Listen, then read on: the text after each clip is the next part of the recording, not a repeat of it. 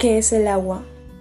Todos creemos conocer el agua, todos sabemos que existen distintas clases de aguas, unas dulces, otras saladas, alcalinas, gaseosas, pero existe un agua diferente que no la puedes hallar en ningún mar, en ningún río, un agua que salta para vida eterna y que el único dueño de esa agua se llama Jesucristo.